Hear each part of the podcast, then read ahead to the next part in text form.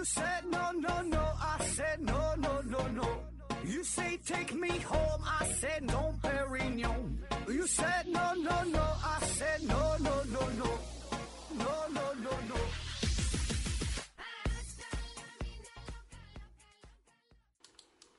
拼命探索，不计后果。欢迎您收听《思考盒子》，本节目由喜马拉雅平台独家播出。呃，今天还是回答听友的问题啊。啊，对了，有空的话可以关注咱们的微信公众号，嗯，思考盒子哈，你可以加我的私人微信“思考盒子”的拼音“思思考考和和子子”啊，注意平翘舌发音。直接看问题，第一个问题，思维盒子提问说，理论上吃饭消耗、吃饭消化也会消耗能量，会不会？有种食物消化时消耗的能量比从中吸收的能量更大啊，这样吃饭就可以减肥了啊，销量一定非常好，合着投点钱开发一下。嗯，这想法倒是不错哈，越吃东西，然后还挺好吃啊，能更消化，这这个消耗能量更多。那你说这东西，现在科学家也没发现呢啊。嗯，因为你这个消化食物吧，你这消耗的能量实在是不多啊，不像说你出去跑一圈啊，消耗能量这么大啊。反正目前你要想减减肥的话吧，一般比较推崇的一些，就是说能量还不是特别高，还挺好吃的哈。呃，低脂的这些东西，比如说啊，我整几个啊，说几个看看，有碳烤蚬子啊，清蒸鲈鱼啊，或者是三文鱼啊。呃，这些都是不错的选择啊，挺好吃啊。然后呢，也是低脂。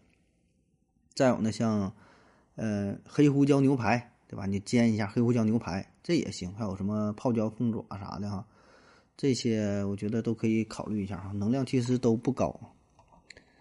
下一个哈，思维盒子提问说：美国医疗真免费吗？有的主播说免费，有的说很贵啊。但在《奇异博士》里，博士为了治疗。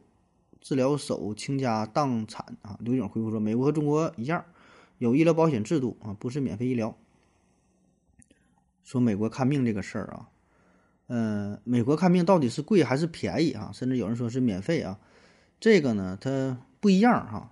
这个它有它的这个保险的制度，有它的体系。首先可以明确一下，它保证不是全民免费，不是说但凡是个美国人就随便看病，那绝对不是，对吧？呃，从奥巴马时代，甚至你再往前追哈，你就一直这么多年过来，奥巴马到特朗普，再到现在拜登，也是多次对医疗体系进行改革，进行了调整，但是总体上啊，也没有没能从根本上解决这个医疗的问题啊，就像咱中国一样，也是如此，对吧？就是就是说白就是钱的事儿，对吧？钱不够用啊，这个钱用在医疗上，你别的地方，你你别的地方它就不够了，对吧？特别老美，它经常这个打仗啊，所以这些军事上的开销很大呀。那你这这个水啊，这怎么端平，对吧？怎么往医疗上进行投入？你全民免免费的话，那保证这个钱是不够用的啊。那根据联合国的标准说，医疗支出的推荐比例，呃，大约呢呢是政府百分之三十，保险百分之五十啊。这里保险呢包括社保和商保啊，都叫保险百分之五十，二者合计呢是百分之八十。个人负担的部分呢不超过百分之二十，这个呢是比较合适的比例。说白了哈，比如说整个你看病这个过程是一百块钱的话。啊，那比较合理的情况就是政府呢掏三十块钱，保险公司呢掏五十块钱啊，你自己呢个人承担二十块钱，哎，这个呢是比较合理的。无论是对于个人来说，还是对于整个国家的运转来说，这是比较合理的，对吧？你都让个人拿，那看病太贵；都让政府拿，政府呢也吃不消啊。除非有一些呃高端的、特特别极端这个发达的国家，这个有啊，但是呃这个国家并不多。对吧？所以呢，还得是结合自己的国情进行合理的分配啊。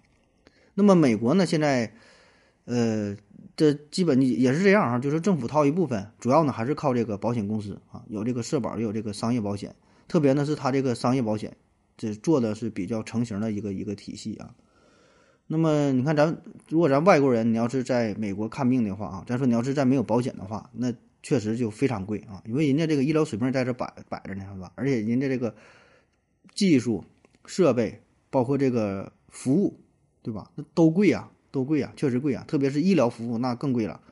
所以呢，你看有很多人他都是，你得得病了，得大病的回国看病啊，啊，就是说技术上是一方面啊。有些可能觉得，哎，咱这说美国技术好也不一定啊。有的时候是咱中国技术好，啊，当然这里边说的好是怎么比呢？那就是你在中国你花上钱，很快就能得到这个最好的这个医疗保障。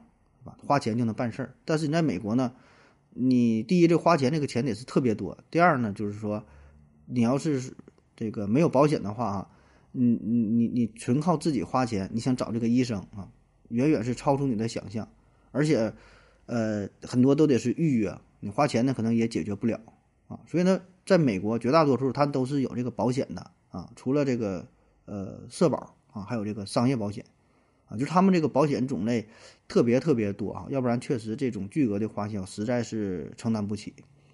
那么政府呢，会对一些特殊人群，比如说一些老年人呐，或者是说特别贫困户啊，就就穷人呐，对吧？或者一些残障人士啊、退伍军人呐等等吧，一些弱势群体可能会呃提供一些特殊的照顾。但是总体来说，还是就是自付一部分，然后保险一部分，然后政府一部分啊，不是说的全民完全免费啊。下一个哈，据说北欧国家福利啊是从出生到坟墓啊这种福利，但是非常缺人。那么国家为什么不禁止不禁止避孕呢？嗯，把生出来的不愿意养的这个婴儿收走，然后呢由国家抚养，解决人口出生率低的问题。刘景呢回复说，这个生育权属于人权人权啊，禁止避孕啊，侵犯了人权。嗯，说这个人权这个事儿啊，说是禁止避孕，多生点孩子，确实啊，这个与人权有关，对吧？对吧？毕竟生不生孩子这是个人的自由啊。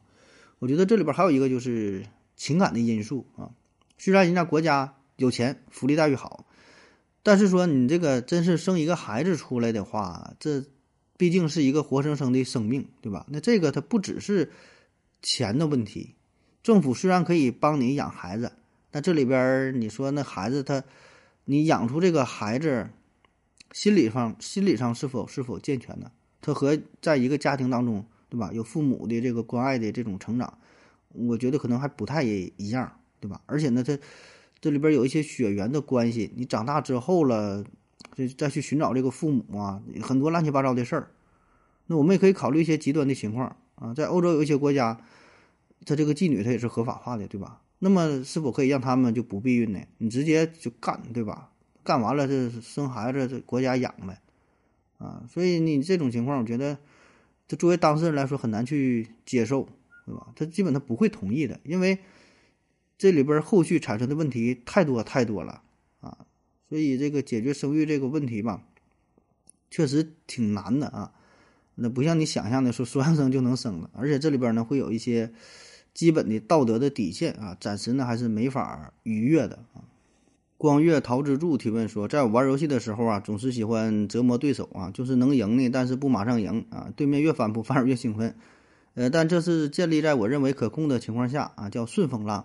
嗯，就比如说下这盘棋的时候，总有把对方杀的只剩一个老将的冲动。可我下棋的目的啊，是为了赢啊！像这种心态是只有我个人有，还是说是普遍的现象啊？合合着能说说这个背后的，呃，心理因素嘛？啊，刘景回复说呢，自卑且缺乏善良，自卑是自卑是因为需要最大程度的从对手的失败中啊获得获得快感，然后呢，缺乏善良呢，是因为并不考虑或无视对手的心情啊。有一部分人就是这样，但是以我的个人经历来说呀，感觉并非大多数啊。他说这种情况哈，就是本身能赢还不赢，还折磨对手啊。嗯，我觉得这个情况可能每个人都会有吧，就或多或少啊。有的人可能也并不在意，对吧？你就并不严重呗，他偶尔表现一下也无所谓啊。就像这个猫捉老鼠一样，它捉了之后，一般都都不是直接上来就给造了啊，得戏耍一番，对吧？你跑这再得再你抓着再给你摁回来啊，就逗你玩儿啊。所以呢，这种心理我觉得是生物所共通的哈，人呢也是类似哈，也有这种情感。嗯，我想这就是就能在这个折磨别人的过程当中吧，就找到一些满足感啊。因为你折磨对手的时候，这段期间是你处于绝对统治的地位，对吧？就你是这个世界的主人啊，对方的生死完全掌握在你的手里，所以一切呢都受你控制，所以呢就产生了快感。那么这种快感不是说轻易把对手杀掉能比拟的，对吧？你杀完了这事儿就没了，就结束了。你就很难再寻找到这种快乐啊！那对方必须活着，折磨他的过程才有快乐啊！就是说，只要他还活着，你还能掌控这个局面，对吧？哎，你就非常享受啊！所以呢，你自然是不希望迅速的结束这场游戏，你结束你就没有快乐了啊！就是他死了之后，你就失去了这种绝对的统治地位啊。所以你玩游戏，呃，确实像你说的，玩游戏的目的是为了赢，对吧？但是这个赢啊，就说的很简单，但是这个为啥要赢呢？赢的背后就是啥呢？快乐呀，这种快感。那么这个快感，既然是快感，就是有这个持续的时间，对吧？三分钟的快感，五分钟的快感，十分钟的快感，你自然是觉得这个时间是越长越好。啊，所以呢，你就玩游戏的最终的目的是赢，但是这个过程它也很重要，对吧？要不然你说俩人玩游戏的时候，对方说我认输了，我老将给你了，那就这么这么玩也没有什么意思了。啊，当然，我觉得这种人可能之所以有这种心理吧，可能就是平时基本都是处于一个比较低的位置啊，然后这种心理会比较严重一些，就是说平时他很难找到这种快乐的感觉哈。而真正那些长期就站在金字塔塔尖上的人，也许他根本就不在意这些事儿了，对吧？就是说，他他会从其他事儿上找到这种快感，找到满足。你这种粗浅的游戏已经很难满足他了，他的阈值非常高，他玩别的啊。下一个问题，永无止境提问说：“盒子你好，有时候我发现呢，再去看以前看过的电视或者书，发现呢有些情节和内容之前都没看过，看的时候。”啊，一点印象都没有，记不住了啊。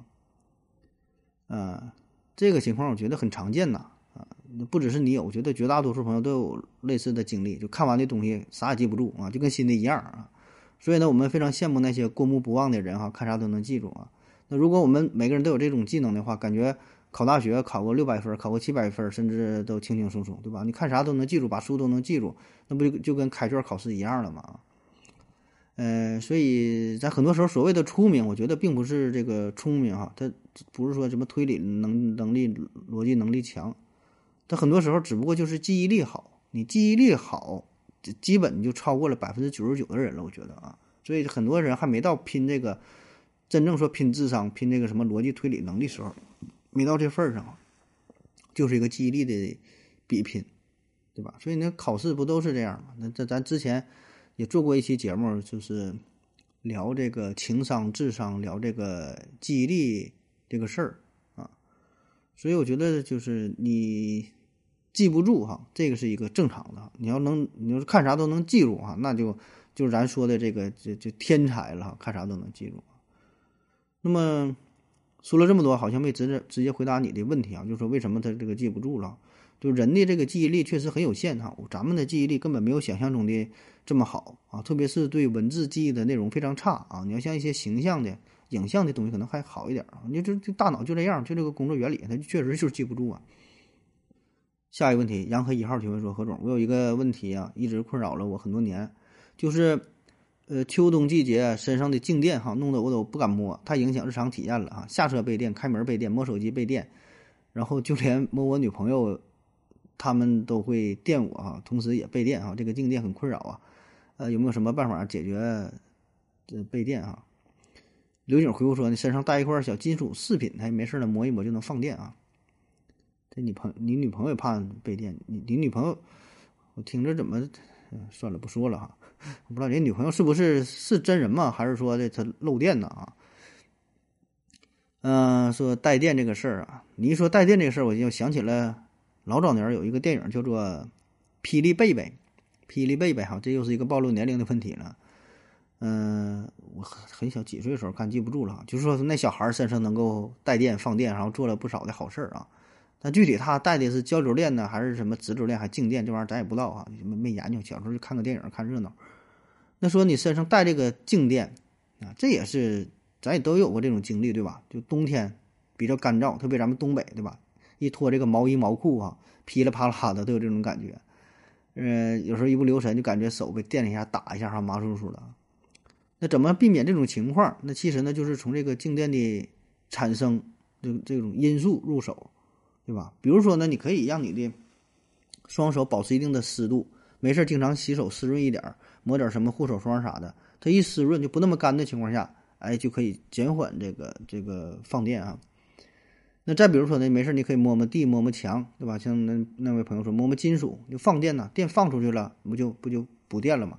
甚至说可以戴一个金属的手环，戴个大金链子，哎，这都是一个放电的方式啊，就是让你身体积攒的这些静电及时的释放出去啊。或者说戴个手套也行，手套不也能绝缘嘛，对吧？有个绝缘的作用。你跟那个范德彪学，你看我感觉彪哥是不是经常放放电呢？戴个大金链子，还戴个白手套，你看这都是防止这个静电的这个方法啊。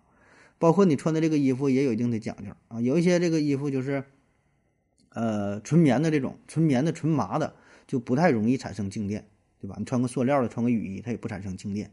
你要是一些什么化纤的、什么这种尼龙的、人造的这种东西，好像就容易产生静电啊。再有呢，就是这个空气啊，你要空气保持湿润一点儿，也可以减少放电。你像咱东北，一冬天或者秋天，这种静电的情况就非常多，因为啥？空气干燥，你整个空气加湿器，屋里边潮乎乎的，湿度大一点，也可以减少静电的发生。嗯，下一个问题，J.K. 年复一年提问说：盒子，偶尔啊，在网上看到啊，说人呢不可以连续吞咽五次。呃，是真的吗？如果是真的，讲讲其中的道理啊。呃，夜空闪烁，风儿吹过，回复说，看到你这条啊，我连续吞咽了六次啊。说这个连续吞咽这个事儿啊，他说是不能连续吞咽五次哈。说到这儿，我估计很多人都开始尝试了哈，不断做这个吞咽的动作啊。可能确实吞了两三次之后，就觉得有点难受哈。但好像也不是说绝对不能连续吞咽五次哈，没事给吞，我咽一下啊。还说还真真往真想往下咽一下啊。那么其实这个问题呢？这里边少了一个大的前提，就是在你屏气的状态下连续吞咽，捏住鼻子哈，不喘气儿哈，连续咽五次啊。但温馨提示一下，这个大伙儿别太勉强，确实这个挺难受的啊，很不舒服啊。特别如果你心肺功能不好的话，不建议尝试啊，会有一定的危险性啊，对吧？你试两三次你就觉得这个挺难受，有点憋得慌，上不来气儿啊。那为什么会这样哈？咱就说这个吞咽动作，吞咽呢，呃，这是一个非常复杂的反射活动。你看吞和咽。啊，它是两部分，先吞后咽，对吧？吞咽，吞的动作呢是受你控制的，你想吞就吞，对吧？你吃东西吧，对吧？你想想吞就吞，不想吞就不吞，啊，这个吞啊是听你控制的。但是呢，咽呐，往下咽东西，这个不是受你控制的，不是你想咽就咽的，它是由吞之后带来的一个连锁的反应。所以呢，你可以很容易做出五次吞的动作，对吧？但是你这个咽，哎，这就很难完成了。你看我们在吃饭的时候，这个食物从你的嘴里到胃里，这个是一个一个一个动态的一个过程。那么吞的动作是你主动完成的，对吧？你吞到你吃什么食物往下吞，啊，这个受你支配。但往下咽就不受你支配了，对吧？这就是一个自然的一个反应，本能的一个反应。因为这个时间呢需要把握的刚刚好。那如果咽的过程稍微有些闪失的话，你就被呛到了，对吧？没咽到食管里，咽到气管里了，那不就很很危险吗？窒息了嘛。所以呢，这也算是一种进化的结果，就是你吃饭的时候不用刻意去想，吃下一口饭，你本能的往下一吞，然后往下咽的话，整个自动就完成了。没有人说吃饭我还得寻思哈，我咽咽到哪儿了哈，把这个会咽什么打开关闭，让它到气管啊还是到食管，对吧？那自然完成的。所以呢，这是这种本能的反射。那么这种反射的发生呢，它就不能连续啊，中间呢就得休息一会儿，因为如果持续做出这种动作的话，就会让影响到你的呼吸。因为气管、食管是挨着的，对吧？上面有个会咽，负责这个开关的，所以呢，你你不能说你你能主动吞，但是这个咽不行啊，你受大脑受这个大脑本能的控制，不是受你自己所控制，不是你想想开就开，想关就关，就像咱们呼吸一样，你说你呼吸能不能控制呢？呃，也能控制，对吧？也能控制啊，但是说平时呢，主要还是不受你控制，你自然而然的呼吸，不用去想，你也会呼吸，你睡觉了，它也会呼吸。对吧？当然，你想刻意的控制呢也能，但是你控制时间不能太长。你说你屏屏气啊，就是屏住呼吸不喘气儿，一会儿行。你要想自己把自己憋死啊，不就不喘气把自己憋死，嗯，那你保证完成不了啊。所以这个就跟这个吞咽动作一样啊。下一个问题啊，小听八五六六提问说：何超问一个比较哲学的问题：我们在生活中啊，能自我发现自身的优点啊？那么这种自我发现的优点呢，我们是如何发现和认定的？我觉得这是一个值得思考的问题，怎么就能认定这个是我的优点？我们靠的是什么来认定？哈，难道是靠和外界比较吗？比如大家都会吃饭睡觉，但谁也不会觉得吃饭睡觉是我的优点。从小到大呢，老师都会跟告诉我们，告诉我们说不要和别人比。但是如果我们不跟别人比较的话，我们就很难形成自我的认知。我认为我们的人格是在和外界不断的碰撞和反馈中形成的啊，因此我们都是社会人。如果地球上只有一个人，那么他会形成人格吗？刘景回复说呢，把和别人比较改成向他人学习，把这是我的优点优点改变成我力所能及，把碰撞和反馈当做学习的机会，你的困扰会少很多。独自一个人也会形成人格啊，形成脱离社会的人格。呃，说这个人格的形成哈，说这个好与坏的这个评判哈，怎么看自己优不优秀的啊？这个问题咱一个一个说哈。第一个呀，说老师啊，咱从小到大受到的教育，老师经常会告诉咱们，不要跟别人比较啊，别啥都跟别人比。那么这里边说的不要跟别人比，它有一个潜台词啊。这并不是什么事都不跟别人比啊，只是说有些事不比，有些事呢该比还得比，分啥事啊？比如说人家穿了一个新衣服，这事呢咱别比，啊，人家买一个好看的书包，这事呢咱别比，但人家学习好呢，这事就得跟人家比，啊，你仔细想想是不是这个理儿？他不是说让你啥事都不比，那啥事都不比的话，我考倒数第一，为什么有倒数第一有倒数第二？是比出来的，是通过分数来衡量的，如果没有比较的话，就没有排名了。那么咱学习的时候，为什么还有还要评判这个分儿呢？对吧？那你最后高考的时候，为什么还要按这个成绩来看呢？它保证是有比较啊。所以老师说不要跟别人去比的时候，并不是什么事都不比，它是分分事儿的。说的难听点，这不就是双重标准嘛？对吧？分事儿，有些事儿能比，有些事儿不能比，不是让你啥事儿都不比，对吧？然后说这个自我优点的判断哈，这首歌是怎么形成的？这个问题呢，这个这个这就又得说这句话了。先定义什么叫优点哈，这话真是不爱说哈。你不爱听，我也不爱说。但是这问题你不说呢还不行，对吧？那你说优点，就所有的优点，我觉得都是一些主观上的判断啊。当然也会有一些客观的因素哈。这这个废话哈，就是这个很复杂。嗯，而且这里边主要有一个度的事儿，就是说你那个优点嘛，那你说不管是勤劳、勇敢，什么无私奉献。这是好词儿吧？这是优点吧？但如果超过了一个度，它就不是好事儿了。勤劳，那是我只是勤劳啊！一天我就起早贪黑，啥也不管了，我就不睡觉了，二十四小时干活，废寝忘食，最后累死了。你这叫勤劳吗？这是好事？这是优点吗？不一定，是吧？那勇敢，勇敢是好是好事，是优点，确实是。但是叫有个词叫有勇无谋，我就是胆儿大，啥也不管，傻乎乎的就干啊，就胆儿大，那是好的吗？也不是。那然后说无私奉献。无私奉献是好事吗？也是好事。那你说啥也不管了，我把家里边什么东西都都卖了，最后全捐给希望工程，我自己上街要饭去，你觉得这事正常吗？它也不正常。所以那你说啥叫优点？这里边有一个度的事儿。还有呢，就是这个优点，那优点呢，呃，就是要与其他人发生一定的关系，对吧？那像你设想那种说极端的情况，世界上只有你一个人的时候。那我觉得这时候也就无所谓优点和缺点了，所有的优点和缺点自然得与其他人发生联系才行。你就你一个人的时候，无所谓对错，无所谓好与坏，对吧？所以咱有这样一句话，就是说有人的地方就有江湖，对吧？有人的地方还有江湖。你一个人不行啊，起码得两个人、三个人。还有一句话嘛，说三个人以上的地方就有政治，对吧？所以你看这里边都是说的是这种人际关系。那如果说世界上真的只有你一个人的话，那很多什么规则、道德、法律都不存在了，嗯，这都没有了。你一个人有什么叫有什么什么什么道德不道德的？你随地大小便你就大小便呗，啊！但是说这个人格这个事儿吧，世界上只有一个人的时候，是否还有人格，这也不好说，对吧？还是那句话，那定义什么叫做人格啊？那这单纯从定义上来说，人格叫嗯，person personality 啊，就是指个体对人、对事儿、对己。等方面的社会适应中形成的内部倾向性和心理特征，这个是人百度上给的定义。再说一遍，人格是个体对人、对事儿、对己等，记住自己啊，对己等方面的社会适应中形成的内部倾向性和心理特征。那所以你看，那如果从定义上来看，社会地球上就你一个人也会有人格，对吧？就没有对人、没有对事儿了，但是你有对己呀，有对自己，有对自己的理解、对自己的判断，那人格还是存在。下一个问题啊，思考思考子何子啊提问说，何总，人喝酒，呃，喝多了说想吐啊，那这种情况是不是吐出来比憋着不吐能更快的醒酒？这个小何回复说呢，只要你能憋得住啊。刘景回复说呢，我觉得吐出来呢可以排除那些尚未吸收的酒精啊。然后说喝酒喝吐了啊，喝酒喝吐了，这个那就我现在这种状态啊，喝酒喝多要吐了，这个呢就是。一种身体的自我保护状态，就当你呕吐的时候，会把胃中的酒啊、一些食物啊、一些东西没消化的哈，其他这些东西啊都排出来。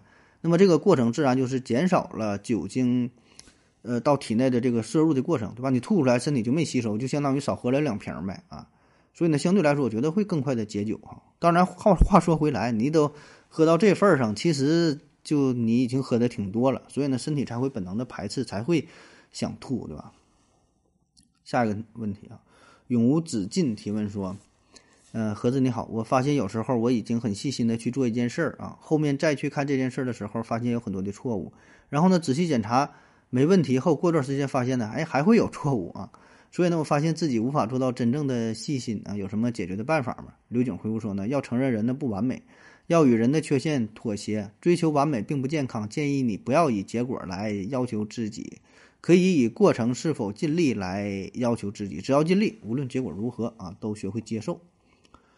夜空闪烁，风儿吹过，回复他说呢，你让别人检查。永无止境就补充说，嗯，但不是所有的事儿都适合让别人检查，而且呢，这是个习惯呐。我感觉我从小就不够细心，会忽略一些错误啊，所以呢，这个困扰到了我。